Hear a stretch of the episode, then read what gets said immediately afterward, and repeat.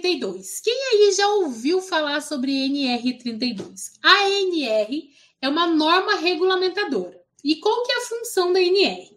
Estabelece diversas regras e diretrizes no que se refere à proteção da saúde e segurança de pessoas que trabalham nos serviços de saúde. Ainda que essa NR tenha sido elaborada com foco na saúde dos trabalhadores que desempenham atividades na área da saúde, elas beneficiam todas as pessoas que frequentam esses locais, pois essa norma garante proteção aos ambientes. Essa norma regulamentadora tem por finalidade estabelecer diretrizes práticas para implementação de medidas de proteção à segurança e saúde dos trabalhadores e serviços de saúde, bem como toda a população. A partir do momento que eu asseguro proteção à segurança dos trabalhadores, eu também asseguro proteção à segurança é, da população em geral. Tanto daqueles que profissionais de saúde, tanto aqueles que exercem atividades de promoção, quanto aqueles que exercem atividades de assistência à saúde em geral para fins de aplicação dessa NR, e aí você vai prestar atenção aqui o que, que ele define como serviços de saúde. Segundo a NR32, define serviços de saúde. Qualquer edificação destinada à prestação de assistência à saúde da população e todas as ações de promoção, recuperação, assistência, pesquisa e ensino em saúde em qualquer nível de complexidade. Guardem na sua cabecinha essa definição. Para fins de aplicação dessas NE, dessa NR, considera-se risco biológico. O que, que é risco biológico? A probabilidade de exposição ocupacional a agentes biológicos, ou seja, qual que é a probabilidade dos profissionais de saúde ficarem doentes durante a execução do trabalho por acesso a risco, por acesso a agentes biológicos. E o que, que são agentes biológicos? Agentes biológicos são micro-organismos geneticamente modificados ou não, culturas de células, parasitas, toxinas e prions. Prions é um agente infeccioso composto por proteínas como, com forma aberrante. Tais agentes, os prions, não possuem ácidos nucleicos, ao contrário dos demais agentes infecciosos. Porém, o prions, apesar de não ter é, ácidos nucleicos, apesar de não ter DNA, ele tem possibilidade, ele, ele possibilita a infecção, ele causa infecção naqueles indivíduos que forem expostos a eles. Também está definido dentro da NR32 a construção de um programa de gerenciamento de riscos. Qual que é a função de um programa de gerenciamento de, gerenciamento de riscos? Evitar fontes que possam levar o adoecimento durante o trabalho do trabalhador na área de saúde. Beleza?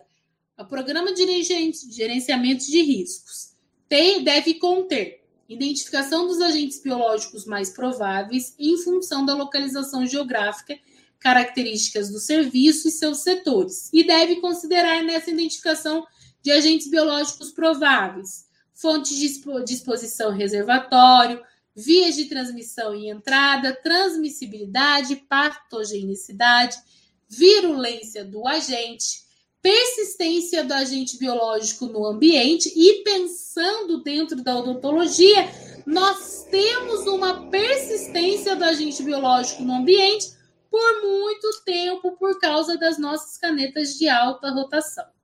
Estudos epidemiológicos ou dados estatísticos e outras informações científicas Todos esses itens devem estar contidos no programa de gerenciamento de riscos.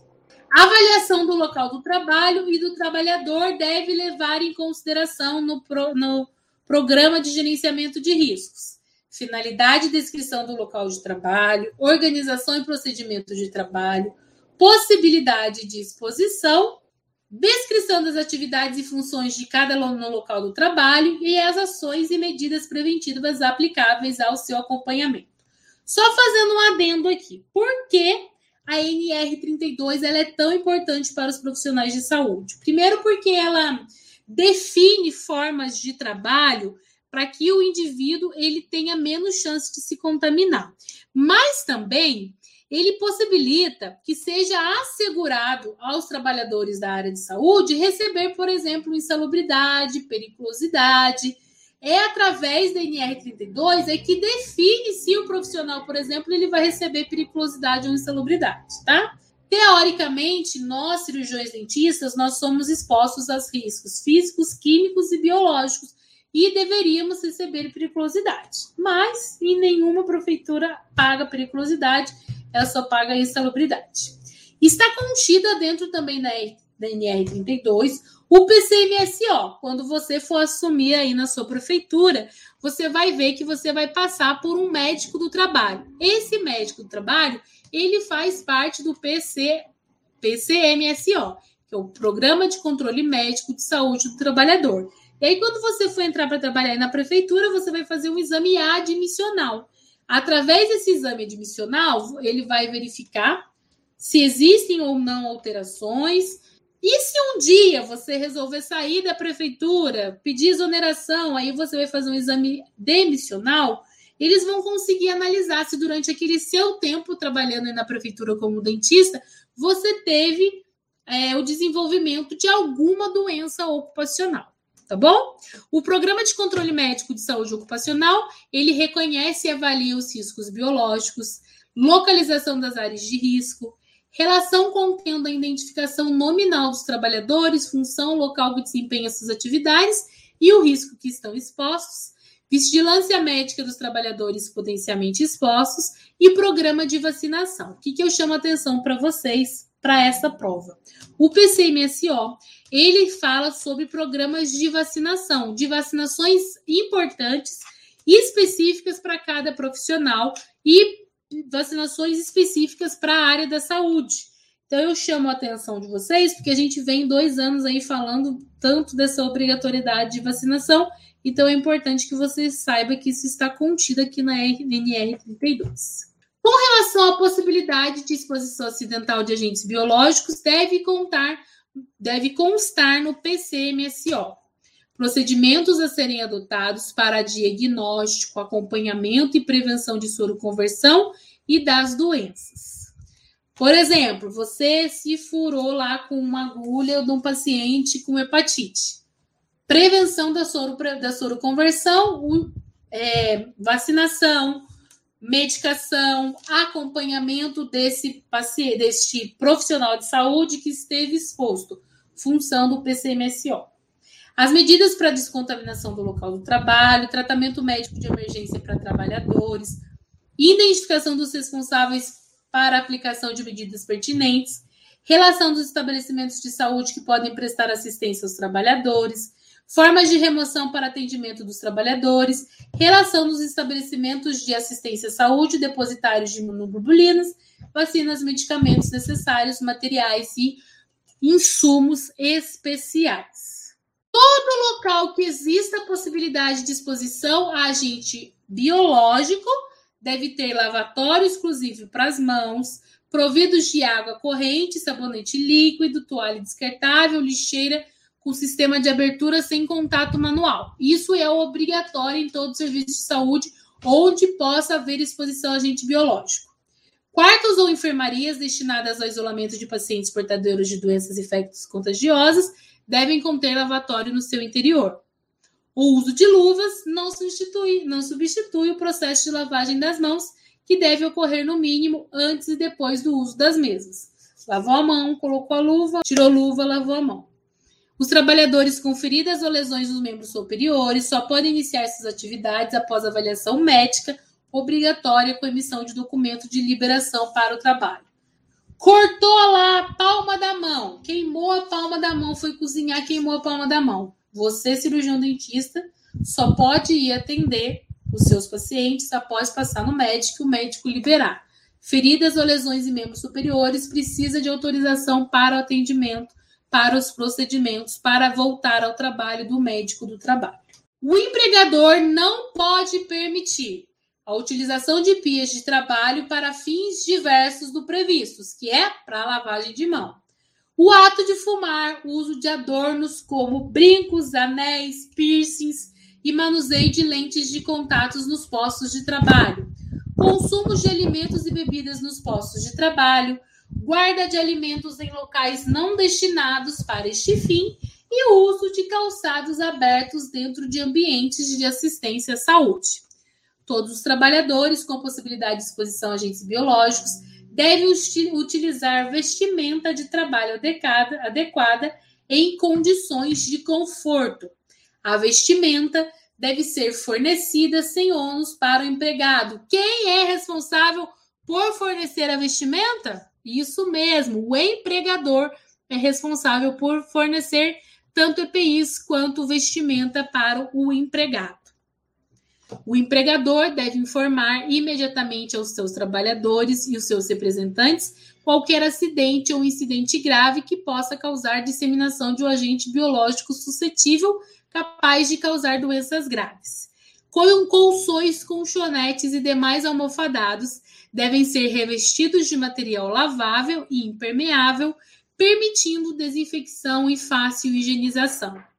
O revestimento não pode apresentar furos, rasgos, sulcos ou reentrâncias. Esses revestimentos de material lavável não podem ter furos, rasgos ou sulcos e reentrâncias. Os trabalhadores que utilizarem objetos perfurocortantes, como nós, devem ser responsáveis pelo seu descarte. Presta atenção no 32.2.4.15. São vedados o reencape e a desconexão manual de agulhas. Presta atenção porque isso tem totalmente a ver, está diretamente relacionado ao tratamento odontológico. Até apostaria que se fosse para perguntar alguma coisa de NR32, eu perguntaria sobre reencape e desconexão manual das agulhas que são proibidos.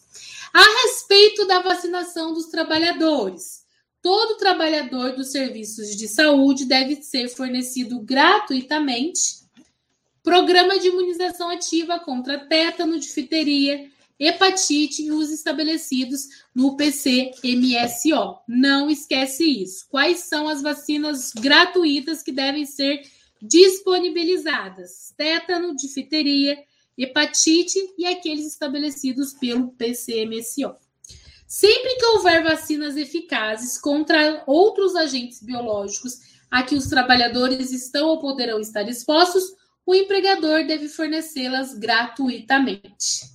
Sempre que houver vacinas notas, novas e comprovadas, o empregador deve fornecer aos seus trabalhadores. Dos serviços de radiodiagnóstico odontológico, está contido na NR32. Na radiologia intraoral, Todos os trabalhadores devem manter afastados, devem se manter afastados do cabeçote e do paciente a uma distância mínima de 2 metros. Nenhum trabalhador deve segurar o filme durante a exposição, assim como a gente já aprendeu lá na faculdade, né? E caso seja necessária a presença de trabalhador para assistir ao paciente, nunca para segurar o filme, mas para assistir ao paciente, ele deve sempre utilizar os EPIs e, inclusive, ah, o protetor de tireoide. Vamos lá, agentes biológicos e as suas classificações. Classificação de risco 1. Vamos lá. Risco 1. Risco, baixo risco individual, ou seja, do 1 para o 4. 1 é o que apresenta menor risco. Baixo risco individual para o trabalhador e para a coletividade. Baixa probabilidade de causar doença ao ser humano. Classe de risco 2 risco individual moderado para o trabalhador, moderado para o trabalhador, mas baixa probabilidade de disseminação para coletividade. Risco 3, risco individual elevado para é, o trabalhador e com probabilidade de disseminação para a coletividade. E o risco 4, risco individual para o trabalhador risco individual elevado para o trabalhador e risco individual elevado para disseminação na coletividade. O risco 4, ele apresenta grande poder de transmissibilidade de um indivíduo para o outro, pode causar doenças graves ao ser humano, para as quais não existem meios eficazes de profilaxia ou tratamento.